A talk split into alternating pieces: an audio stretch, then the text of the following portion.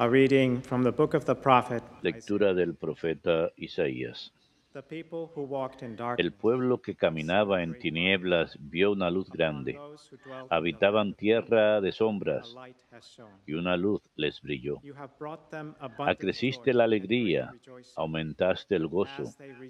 Se gozan en tu presencia como gozan al cegar, como se alegran al repartirse el botín. Porque la vara del opresor y el yugo de su carga, el bastón de su hombro, los quebrantaste como el día de Madián. Porque un niño nos, ha, nacido, un hijo se nos ha dado. Lleva hombros el principado y es su nombre, maravilla de consejero,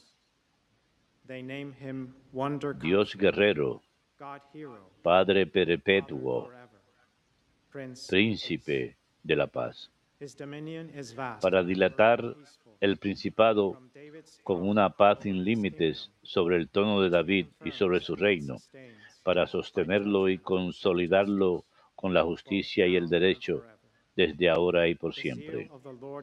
El celo del Señor de los ejércitos lo realizará.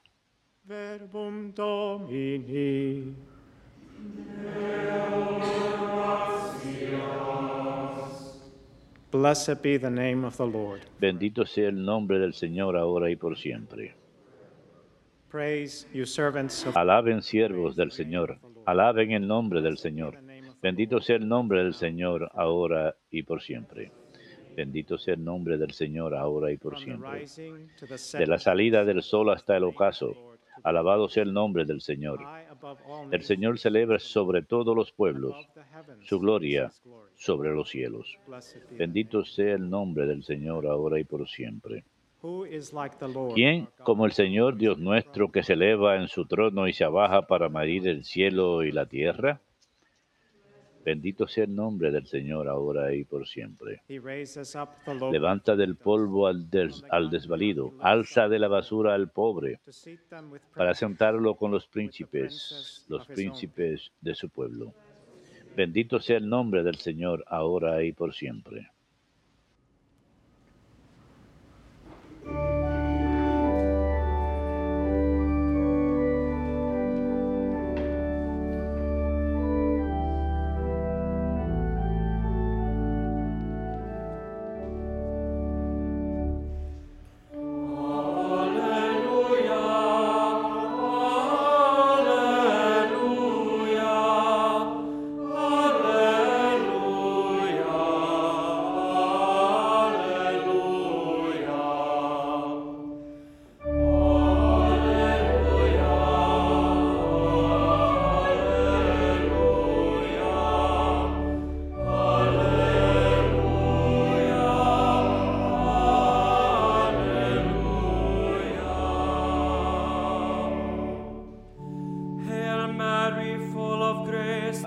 María, llena de gracia, el Señor está contigo. Bendita tú eres entre las mujeres.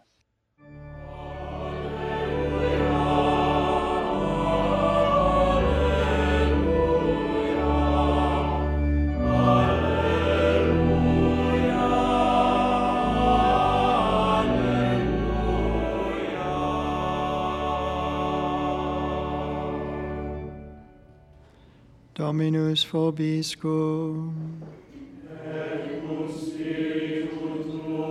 Lectio Sancti Evangelii secundum Lucam. The angel En aquel tiempo, el ángel Gabriel fue enviado por Dios a una ciudad de Galilea llamada Nazaret, a una virgen desposada con un hombre llamado José de la estirpe de David. La virgen se llamaba María. El ángel, entrando en, "The Lord is en su presencia, dijo, Alégrate de llena de gracia, el Señor está contigo. Ella se turbó ante estas palabras y se preguntaba qué saludo era aquel. El ángel le dijo, No temas, María, porque has encontrado gracia ante Dios. Concebirás en tu vientre y darás a luz un hijo, y le pondrás por nombre Jesús. Será grande, se llamará. Hijo del Altísimo. El Señor Dios le dará el trono de David su padre. Reinará sobre la casa de Jacob para siempre y su reino no tendrá end. fin. Y María dijo al "How ángel, ¿cómo será eso? Pues no man?" conozco varón. El ángel le contestó, el Espíritu Santo vendrá sobre ti y la fuerza del. Altísimo te cubrirá con su sombra. Por eso el santo que va a nacer se llamará. Hijo de Dios. Ahí tienes a tu pariente Isabel, que a pesar de su vejez ha concebido un hijo y ya está de seis meses la que llamaban estéril, porque para Dios nada hay imposible. María contestó, aquí está la esclava del Señor, hágase en mí según tu palabra. And the angel departed from her. Y la dejó el ángel. Verbum Domini.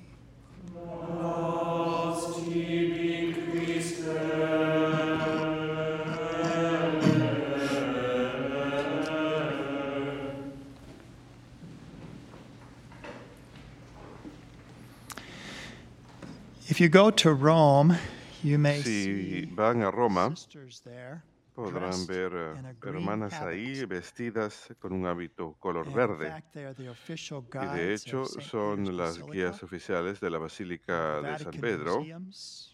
En They los museos del Vaticano. También son guías en. San Juan Laterano, la Catedral del Papa. Y en su página web dicen que la- las personas tienen diferentes interpretaciones distintas acerca del color verde que tienen en sus hábitos verdes. Algunos dicen que son las hermanas de la esperanza. porque el verde es el color de la esperanza, el blanco es la fe, el verde la fe, el rojo la caridad. Others say they are the Otros dicen que son las hermanas ecológicas o las ah, hermanas biológicas. interpretations are wrong. Ambas interpretaciones están equivocadas. Todas esas interpretaciones right. They say they are the sisters from Tre son las hermanas de. Trif- Trifontana, la gruta de la Trifontana. Y eso es place where correcto. La Trifontana es el lugar donde San Pablo sufrió martirio. Trifontana significa tres fuentes. Y hay una gruta ahí, hay una cueva. Y esa comunidad, uh, las divine misioneras de la divina revelación, me parece que se llaman, They were approved by the church on February 11th, fueron aprobadas por la 2001. Iglesia febrero 2001 11 was del the very 2001. year En el that 2001 Bruno fue el año mismo en que Bruno 88. murió a la edad de very 88 años. history una. Figura muy importante en la historia de estas hermanas. ¿Qué es lo que llevó a la fundación de las hermanas verdes, estas misioneras en Roma? was on April 12th, Fue el 12 de abril 1947, de that a 1947 man by the name of que un hombre de Cornicchiola, nombre de Bruno Cornacchiola, quien tenía gran up odio hacia la fe católica, él se había criado como católico, recibió su had primera comunión, pero uh, acabó convirtiéndose en uh, un enemigo de la fe católica. De hecho, tanto así had purchased a dagger, que compró una daga y en la daga había escrito muerte al Papa. Y esa era su intención, que iba a asesinar al Papa Pío XII. There's an article that the Register had Hay un artículo que publicó el registro que se titulado de contemplar el asesinato a honrar a María. Así que él tenía ese plan, él se negó a que su esposa refused bautizara the a su hijo menor y se rehusó a que sus hijos regresaran 11, una vez a la misa. Tenía tres hijos, Isola de 11 Gianfranco años, Carlo de four. 7 y Gianfranco de 4 años. And so he is going to deliver, Él iba a a talk on why Mary is ofrecer una charla acerca de la razón por la cual María no es ni virgen ni inmaculada. Was a Sunday, And they go to fue, era un the domingo, park and his y children are playing with a ball. fueron al parque, sus hijos están jugando con una pelota en la fontana. going through his y Bible. Él está leyendo la Biblia, preparando una charla acerca de la razón por la cual María no fue siempre virgen e inmaculada. Y está out, "We lost escribiendo the ball." apuntes y sus hijos le dicen, perdimos la pelota. Así que él va Y small encuentra la gruta, una pequeña cueva, no muy profunda, y los niños, uno por uno, caen de "Beautiful rodillas, juntan las lady." manos y dicen, hermosa señora, hermosa señora. Repiten uno tras otro. Él trata de moverlos, pero no puede. Físicamente son inmutables. Se, ve atemoriz- se siente atemorizado por lo que ocurre y súbitamente ve a la hermosa señora. Y de hecho ella se le aparece y le habla durante una hora. Y es a causa de esto que él- que su vida cambia totalmente. Él había sido abusivo en casa, se había rehusado a que los niños recibieran los sacramentos 1947, that the y fue en mayo de aquel año, returned to the practice of the 1947, faith. que la familia entera regresó a la práctica de la fe. Catholic Bruno Profesó la fe 2001 católica, evangelizó 88. hasta su muerte en el 2001 cuando tenía His son 88 Carlo, his años. Y su hijo Carlo y sus hijos continuaron contando ese mensaje de lo que la. Virgen les dijo durante aquella hora. "Not only affected our Y father, Carlo it cuenta, no solamente us." afectó a nuestro Padre, sino que nos afectó a todos nosotros. La Virgen se reveló a So nosotros, tenía puesto un manto de color verde. Por eso es que las hermanas verdes llevan ese color. Y se reveló y sostenía una Biblia. Soy la Virgen de la Revelación, dijo. points out to us, here Bruno was Eso nos señala, aquí Bruno- Bruno estaba virgin, Leyendo las escrituras para tratar de negar que ella era virgen e inmaculada. and she's holding Mary's holding a Bible. Y No, María está sosteniendo una Biblia. No, las escrituras confirman estas verdades que la iglesia enseña. Así que ella le dice a él, soy la virgen de la revelación. Tú me persigues. Ahora basta. Regresa al redil santo de la iglesia. El redil santo sobre la tierra, la iglesia católica.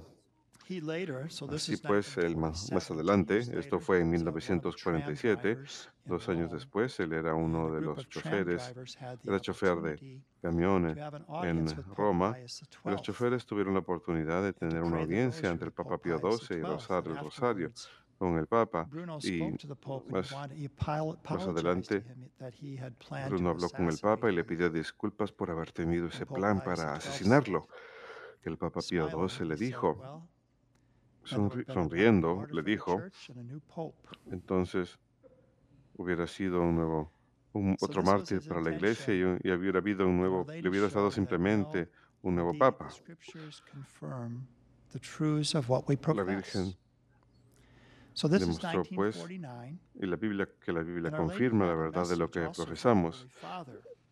Eso fue en And she 1949. said, Y la Virgen tenía un mensaje para el Santo Padre y le 1950, dijo, pues recuerden que no fue sino hasta Wasn't until 1950, así que 1950 esto fue el año antes.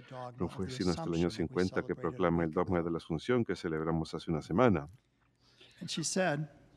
Ella dijo, mi cuerpo no se corrompió ni es capaz de corromperse. Fui arrebatada al cielo por mi Hijo y sus ángeles. Pope Pius XII, and this is another El Papa interesting Pío XII, y este es otro artículo one of our interesante de writers in the Joseph Ponisham, uno de nuestros about escritores en el another registro, acerca de otra confirmación celestial received. que el Papa Pío XII recibió. he had petitioned all of the bishops Él había pedido a todos los obispos del mundo sus opiniones acerca de confirmar este dogma. Había pedido a los fieles que recen por esta intención. Yes. Casi unánimemente dijeron, sí, proclamemos este dogma de la Asunción. Tres días antes de 30th, hacerlo, octubre 31st, 30, and octubre the day that he 31, proclaimed the y el día que proclama el dogma, él ve el milagro del sol. week later, November 8th, he sees it Y una semana más tarde, last noviembre 8, time. lo veo una vez más, por última vez.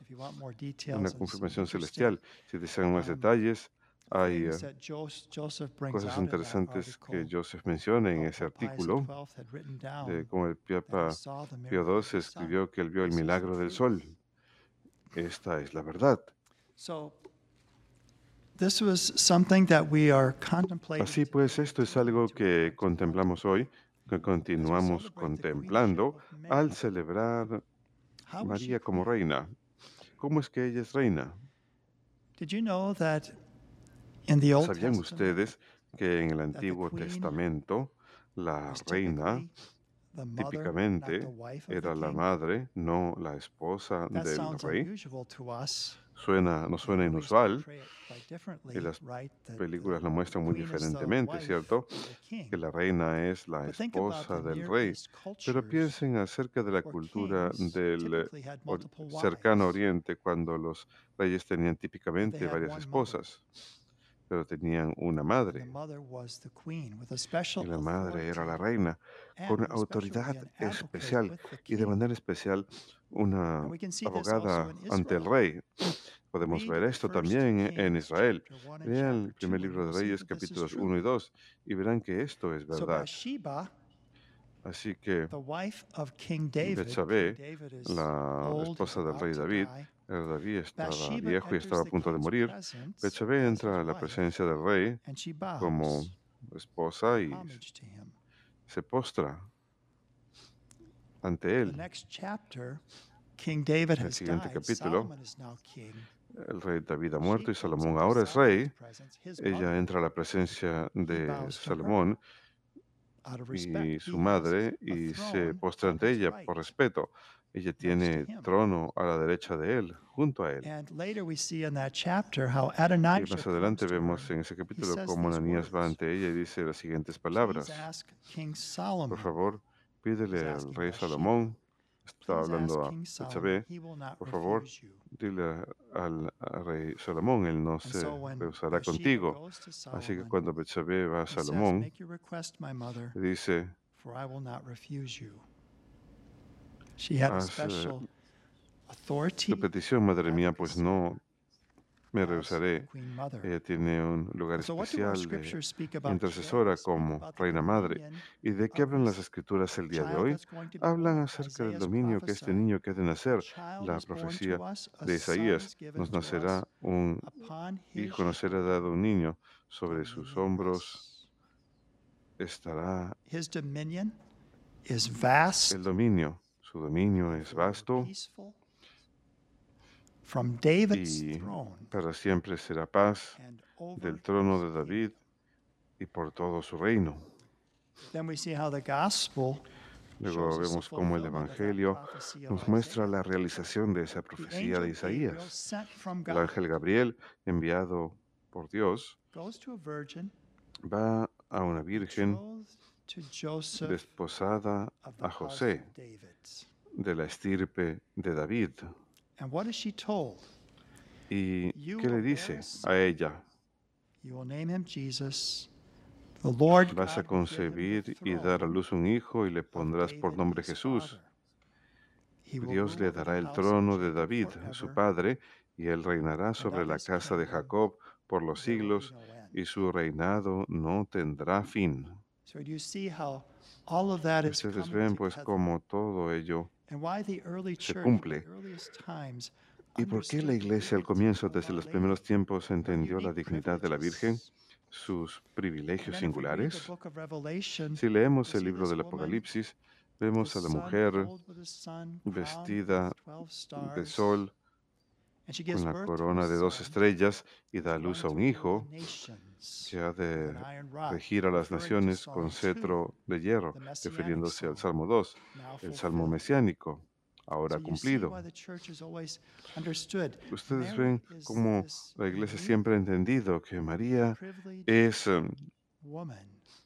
una mujer singular y privilegiada, que tiene una dignidad singular, una autoridad singular, una abogacía singular.